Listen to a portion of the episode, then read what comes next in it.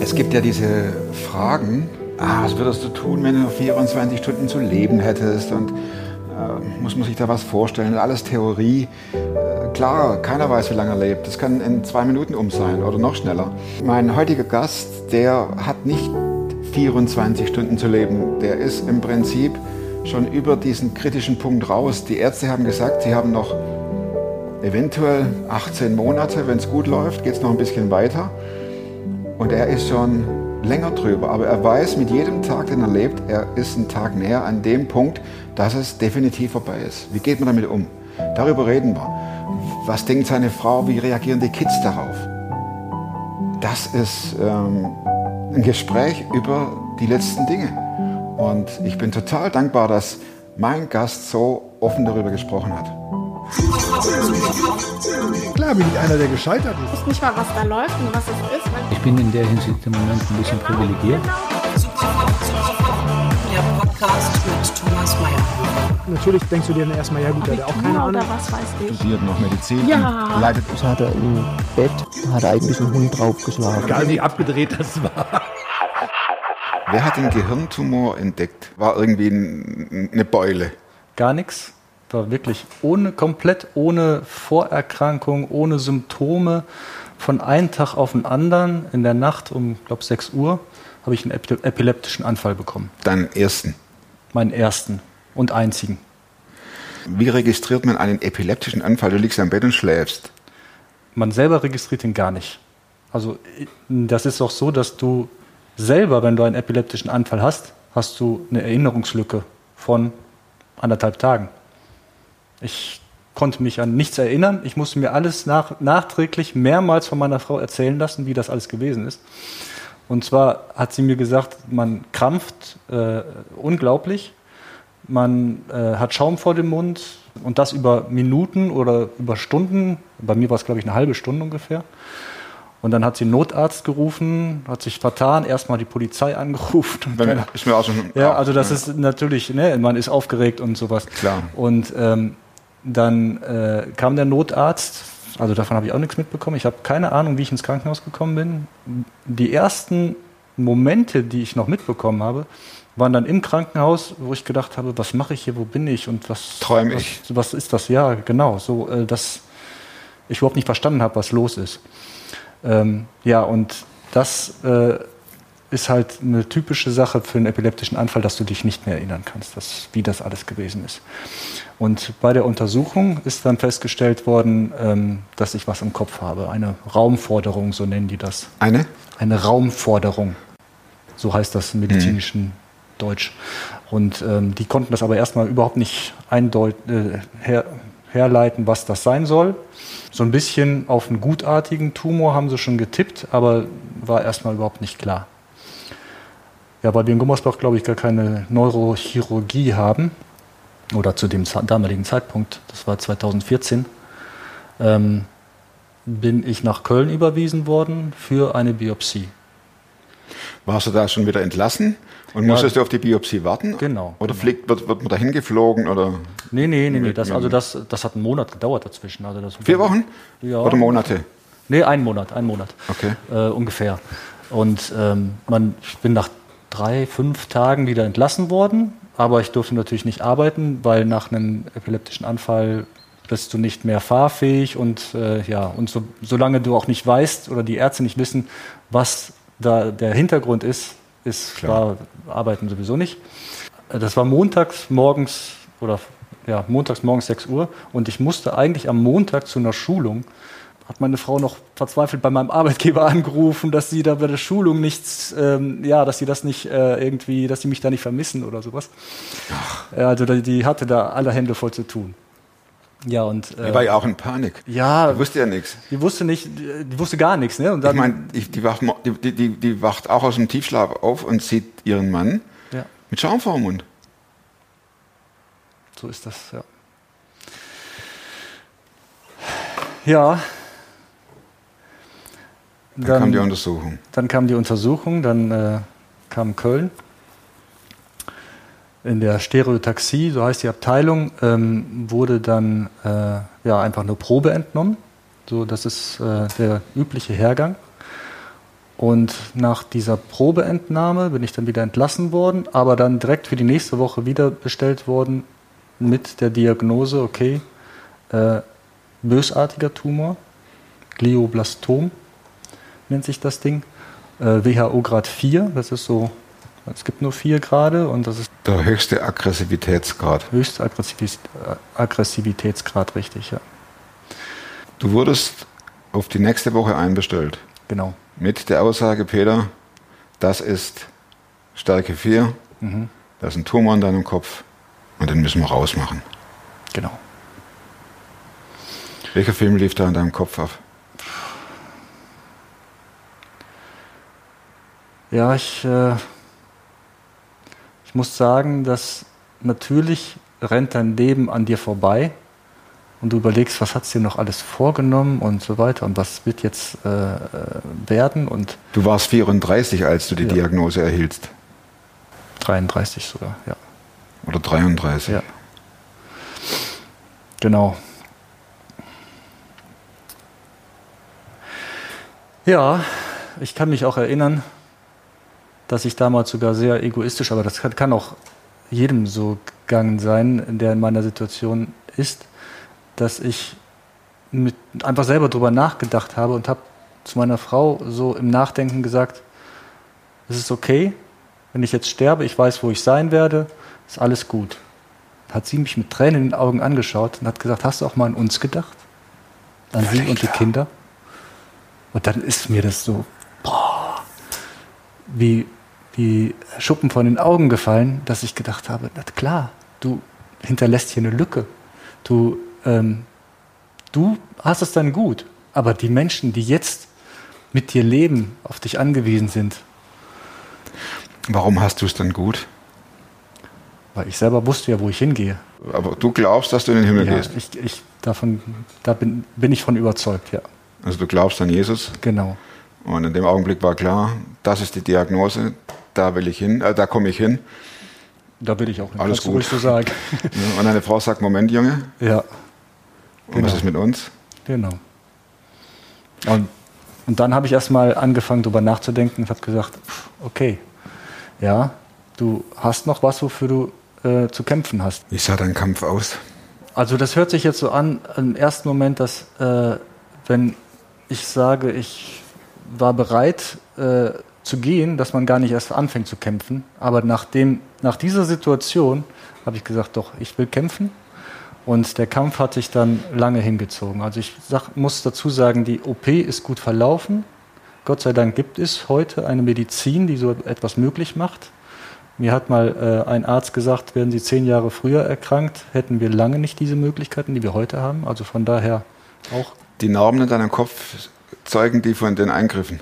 Ja, ich kann sie leider nicht mehr mit den Haaren verdecken. äh, ja. Aber ich äh, stehe dazu, ich, ich habe damit überhaupt kein Problem.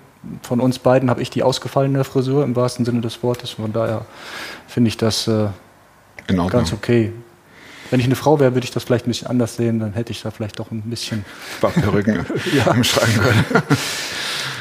Peter, nochmal zurück zu Ja. dem Moment, als du erfuhrst, Stufe 4, Mhm. höchstes Aggressivitätspotenzial. Du sagtest, dein Leben lief an dir vorbei. Wie kann man sich das vorstellen? Bleibt es irgendwo stehen dann dieser Zeitstrahl oder rauscht es an einem vorbei und äh, man guckt nur und trauert dem nach, was man nicht gemacht hat? Du planst ja, hast ja Visionen und äh, für dich selber hatte ich vorher schon alles erreicht, was ich eigentlich erreichen wollte. Ich wollte mal äh, ein Haus haben und eine Familie haben und äh, ähm, und einen guten Job, so dass man über die Runden kommt. Und das hatte ich jetzt alles.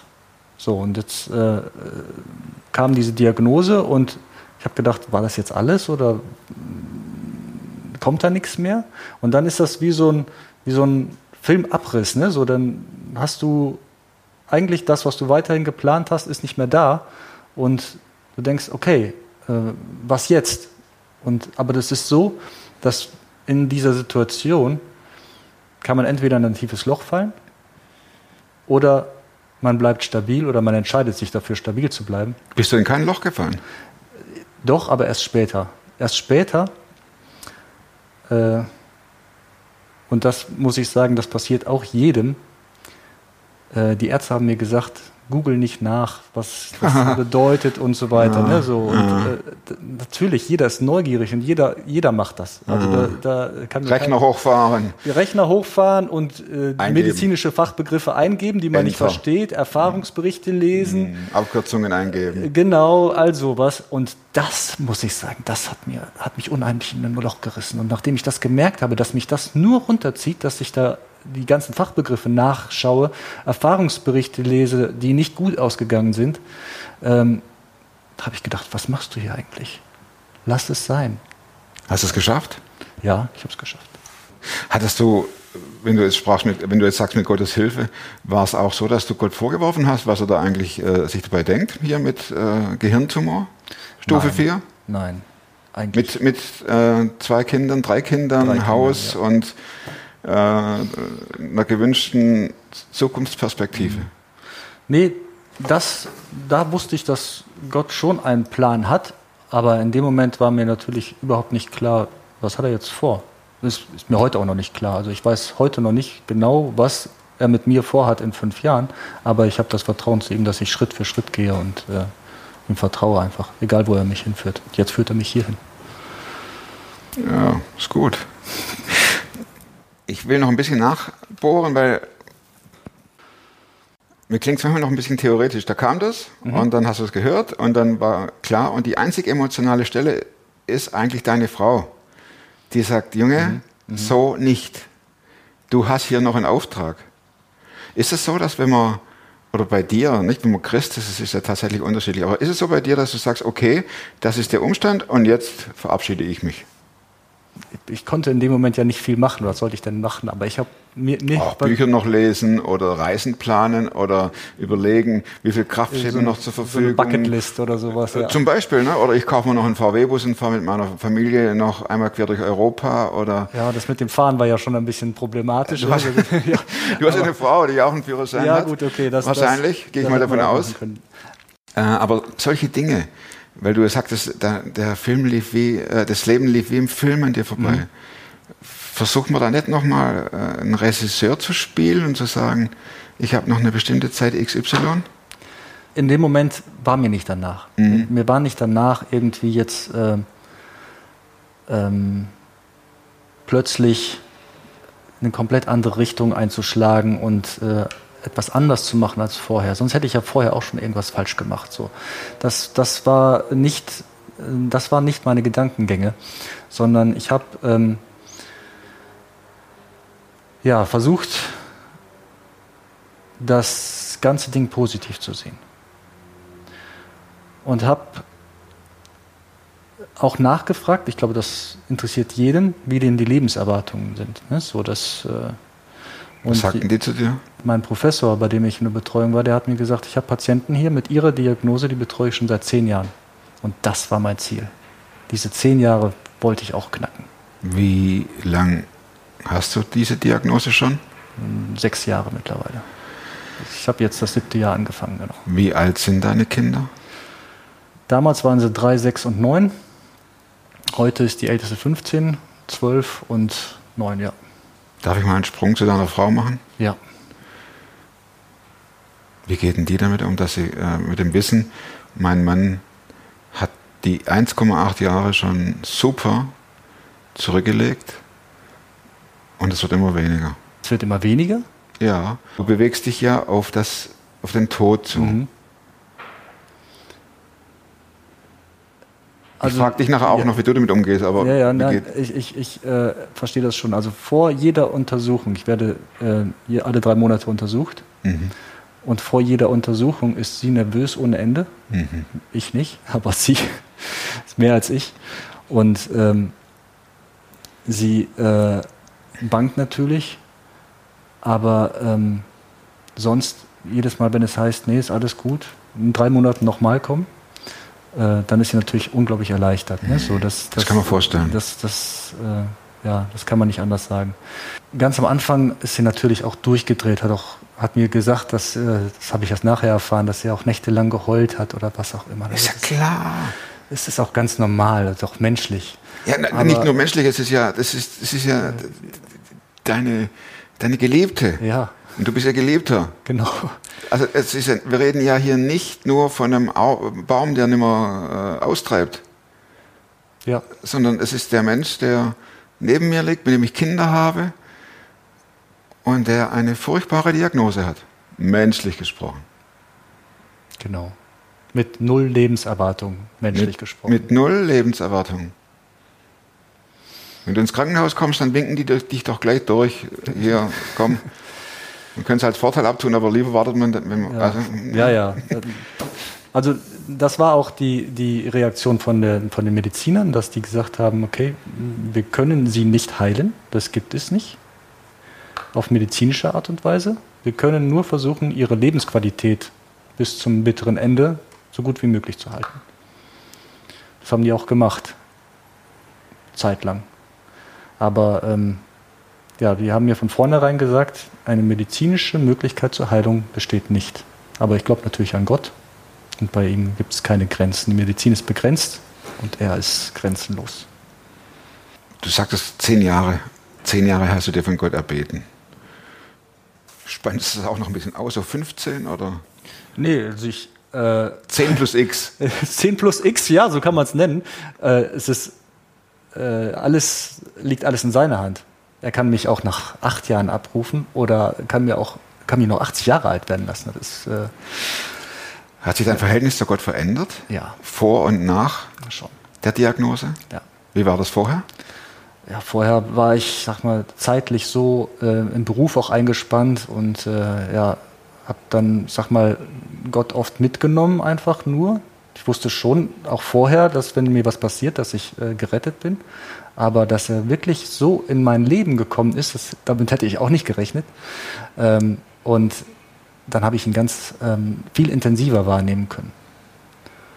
Kannst du ein Beispiel geben, wenn man von intensiver Wahrnehmen spricht? Das Beispiel passt hier so im, im, im- Arbeitstäschchen, wandert er mit ne, und man holt ihn raus, wenn man Genau, es braucht. genau, so. Meine ich jetzt nicht negativ, sondern nein, äh, wir sind ja hier im Alltag und da muss es zack, zack, zack gehen oft. Ne? Und auf einmal stockt der Alltag. Gibt es Zeiten, in denen du denkst, was geht in meinem Kopf gerade vor sich? Also krebstechnisch meine ich jetzt. Ne? Bist du still und hörst, ob da irgendwas raschelt oder Also ganz am Anfang nach der Operation äh, hatte ich, wenn ich den Kopf so geschüttelt habe, habe ich da was Wasser schwappen hören. oh, Und dann habe ich gedacht, hä, ist das normal? Fragst du mal die Schwester. Die sagte, das berichten viele. Die genau das Gleiche. Also die, die hören immer was schwappen, aber das vergeht nach einer Zeit. Und das hat, war wirklich vielleicht eine Woche da. das ist ja Psycho. Äh, Und dann war es weg. Ja, also das ist das Gehirnwasser hat sich dann wahrscheinlich nur aufgefüllt oder was auch immer. Aber sonst, äh, ich sag mal so, dass doch, wenn so, so stichartige Kopfschmerzen genau an der Stelle kommen, dann denkt man manchmal, oh, was ist das jetzt? Aber das ist, ich glaube, jeder hat mal mit Kopfschmerzen zu, zu kämpfen. Hast du dich auch informiert, wie du sterben wirst? Nein. Also wie, wie, wie das ablief bei den anderen Kranken? Ähm, Oder glaube, willst du da- das gar nicht wissen? Das will ich gar nicht wissen, aber ich glaube, da ist auch kein, kein Fall wie der andere. Ich habe schon ein bisschen Angst davor, monatelang, jahrelang vielleicht hinzusiechen, einfach nur. Ähm, ich hoffe, dass es dann auch recht schnell geht, aber ähm, ich habe mich nicht damit befasst, wie die Menschen sterben. Auch vielleicht ein bisschen aus Selbstschutz. Und auch nicht gegoogelt, hoffentlich. Nein. Nö. Davon bin ich weg. Und wenn so ein Kopfschmerz kommt, bricht dann die Angst aus? Nein, eher bei meiner Frau, wenn ich ihr das sage.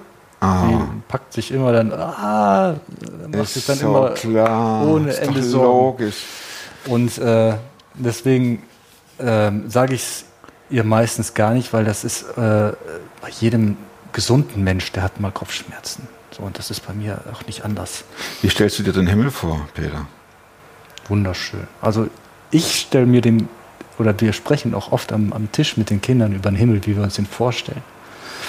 Und ich stelle mir den mit wunderbaren Farben vor und ähm, aber ich glaube, dass ich bin überzeugt davon, dass Gott unser Gehirn nicht dafür gemacht hat, dass wir den Himmel uns vorstellen können, sondern er ist viel schöner, als wir uns jemals ausmalen können. Und, äh, Also so unsere, unsere Kreativität kommt da ein bisschen und Fantasie kommt an ihre Grenzen, meinst du? Genau, also das, man sagt ja, Fantasie hat keine Grenzen, aber ich glaube, der, der Himmel hat keine Grenzen. Also das, äh, ähm, unsere Fantasie ist dann doch begrenzt.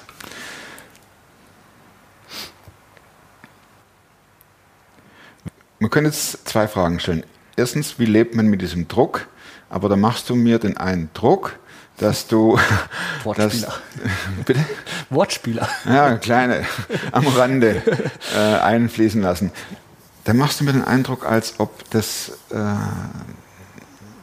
nicht, in deinem, nicht im Mittelpunkt steht bei dir. Das ist auch so, das kann ich bestätigen. Das, äh, ich glaube, ob das bewusst war oder unbewusst, kann ich dir gar nicht genau sagen. Aber ähm, wir machen die Krankheit nicht zum Mittelpunkt unseres Alltags. Das heißt, wir versuchen wirklich den Alltag ganz normal wie andere Familien auch zu leben. Darf ich fragen, welche Einschränkungen du hast?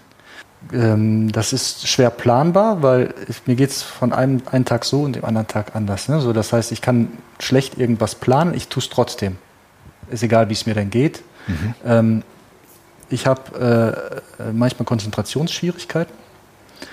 Dann habe ich, bin ich schneller erschöpft. Früher habe ich durchackern können, mehrere Stunden. Und jetzt ist es manchmal so, dass ich nach vier Stunden sage, boah, die Luft ist einfach raus. Arbeitest du noch? Ja, halbtags. Mhm. Wie gehen deine Kids damit um, dass sie einen Papa haben, der nur noch, von dem sie wissen, das weiß ja im Prinzip keiner, ne? aber sie wissen ja, unser Papa ist nur noch eine Zeit XY bei uns.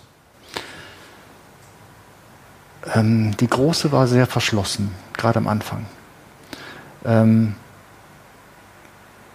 und ich weiß es jetzt nicht, also die, wie sollen die damit umgehen? Wir machen kein Geheimnis draus. Also wir reden offen, vor, auch vor den Kids, nach Arztbesuchen und so weiter, versuchen denen das natürlich kindgerecht zu erklären, aber ähm, äh, die gehen recht stark damit um. Der Kleine betet jeden Abend, bitte mach Papa gesund. Also das äh, ist auch noch so in dem, in dem Glauben, den ich ja auch habe. Das wäre meine Frage jetzt gewesen, tatsächlich. Ne? Ja, ja, doch. Also ich bin überzeugt davon, dass er, dass für Gott äh, eine Krankheit kein Hindernis ist. Mhm. Ja.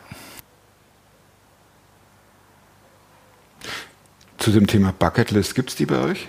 Nö.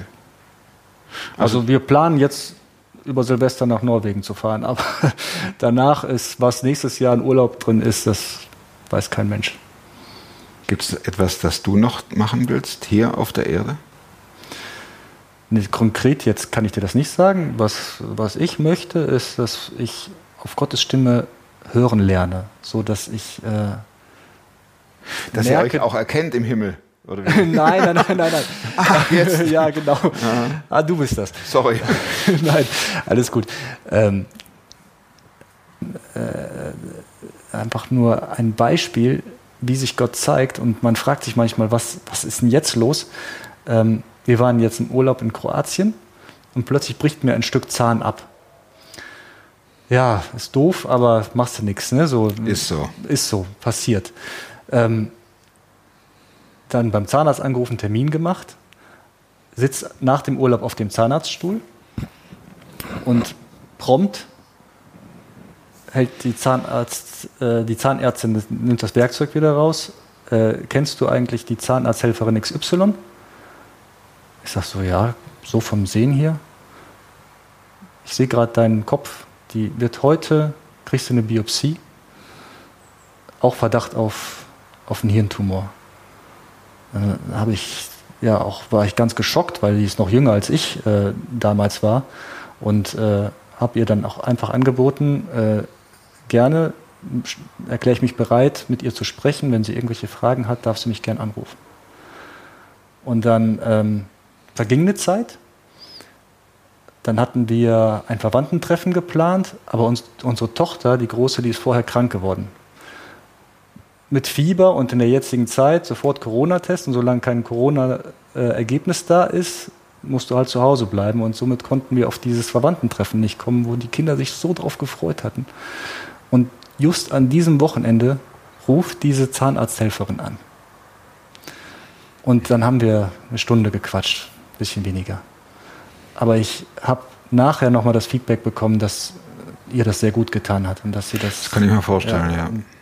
Und das sind so Momente, wo ich denke, ey, es fügen sich alle Puzzleteile irgendwie zusammen. Ne? So, und das sind nicht große Dinge. Das ist einfach, Gott zeigt sich uns im Alltag. Warst du vorher auch schon jemand, der das so erkannt und äh, begriffen hat? Oder kam das durch, wird, werden da die Sinne geschärft? Genau, also ich glaube, dass sich Gott immer wieder so zeigt, aber wir registrieren das gar nicht. Aber irgendwann, jetzt gerade in dieser Situation, hat sich für mich alles so Puzzlestück für Puzzlestück zusammengetan und dann gesagt, ja, das kann nur Gott gewesen sein. Das, dass mir damals im Urlaub der Zahn abgebrochen ist, ist genau dafür gewesen, dass ich äh, der Zahnarzthelferin hier weiterhelfen kann. Und du hast gezetert und gesagt, mein Urlaub futsch und was soll das eigentlich? Nee, war Gott sei Dank nicht so, Und so ich kann groß. hier mit vierstimmig hier durchpfeifen und alles Mögliche. Nee, so war es Äh, nicht. Ne? Nee, sowas nicht. Hast du auch Phasen, in denen du deprimiert bist und traurig? In denen du weinst angesichts der Schönheit der Welt und angesichts der Harmonie in der Familie? Wie darf ich die Frage verstehen? Das, Ob du traurig wirst, weil du das zurücklassen musst? nee, gar nicht. Gar nicht. Also, wie gesagt, der Himmel wird so schön. Also du nimmst Natürlich. nicht deine Tochter auf den Arm und denkst, ich kann sie Natürlich. vielleicht nicht Natürlich. heiraten sehen. Natürlich, also solche, äh, also das glaube ich, dass Gott das noch zulässt, dass ich meine Tochter noch heiraten sehe. Also Also wenn sie jetzt zuguckt, dann ja, ja, genau. Also war genau. schon mal quasi ein Freibrief fürs 18-jährige Heiraten. oder? Nee, das, das nicht, aber ähm, also und wenn nicht, dann ist es so. Dann, dann äh, wird Gott einen anderen Plan oder äh, Du bist eher ein rationaler Mensch, ja, schon. ohne Wertung. Ich weiß, das ja. Sein Blick nach vorne ist ein Blick in die Ewigkeit. Ja, aber ich bin noch im Hier und Jetzt. Und äh, nur mit dem Blick in die Ewigkeit, den Blick dürfen wir nie verlieren. Aber wir leben im Hier und Jetzt und müssen gucken, was ist hier unsere Aufgabe. Und du stellst dich den Herausforderungen der Zeit Genau. und bist nicht in der Warteschleife Nee, zum Abheben in den Himmel. das sind wir in gewisser Weise alle. Ja, das meinte ich vorhin. Das sind wir gewisserweise alle. Und doch, um in dem Beispiel zu bleiben, kam ja bei dir der Aufruf schon durch einen Lautsprecher. Ja, ja? Flug so und so, genau. fertig machen. Boarding, Ja, genau. ja. Und äh,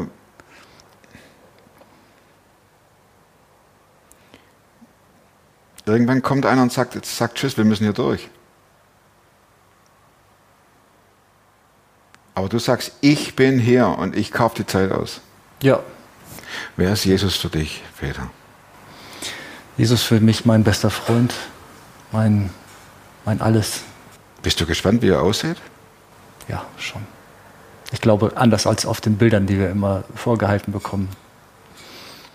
Manchmal ist es doch schade, dass es nicht gelingt, irgendwie was aus dem Himmel rauszuschmuggeln, ne, so ein kleines Polaroid-Bild oder so. Genau, ah, so sieht's aus. Alles ja, klar. Genau, ja, Ah. ja. Wenigstens ein bisschen, ja. Wenigstens ein bisschen, ein kleiner Blick. Ja. Es- Irgendwelche Bibelkenner kommen jetzt und sagen, ja, da steht's doch, goldene Straßen und so weiter. Aber Ja, aber das, ich glaube, das ist ja nur äh, ein Versuch, das in, in unsere Sprache zu ein übersetzen. ganz schwacher Versuch, Ja, genau. ne, Also das es ist- ähm, irgendwie auszudrücken. Danke, Peter. Ich wünsche dir, dass die Gesundheit dich umfangen hält und dass Gott dich trägt und dass es echt 10 plus x Jahre gibt. Ich wünsche dir Frieden und Gnade Gottes. Danke, dir auch. Meine vier Schlussfragen. Buch, das du nicht nur einmal gelesen hast. Ich denke, jetzt kommt Nein. Äh, die Bibel habe ich mehrmals durchgelesen, aber das ist auch das einzige Buch. Ich habe mehrere Bücher, ich glaube, kann man aber an einer Hand abzählen, mehrmals angefangen, das zweite Mal durchzulesen, aber Ah, okay. nicht zu Ende gebracht. Hast du ein Lieblingsbuch? Nee, also das, ich, ich, was, les, was lese ich denn? Ne? So, das heißt, Gut. Das, ja, Ist so. ja, Dafür bin ich jetzt gespannt bei der zweiten Frage. Wozu kannst du heute leichter Nein sagen als vor sechs Jahren? ähm, zu der Frage, ob ich nicht noch ein bisschen länger im Büro bleiben kann oder äh, ob ich nicht noch Überstunden machen kann, ob ich nicht irgendwo noch aushelfen kann bei Sachen, die mir gar nicht liegen. Also ich glaube, da ist das Leben zu kurz für, um zu sagen, ja. Ich glaube nicht, dass ich am Sterbebett sagen werde, hätte ich doch mal eine halbe Stunde länger, wäre ich doch eine halbe Stunde länger im Büro geblieben. Ja, aber du konntest dich auf diese Sache jetzt vorbereiten. Wenn es einen erwischt, von jetzt auf gleich, der kann ja nicht mehr reagieren drauf und sagen, ist das ein Vorteil? Weiß ich auch nicht. Ich meine, es ist ein Vorteil, den du hast.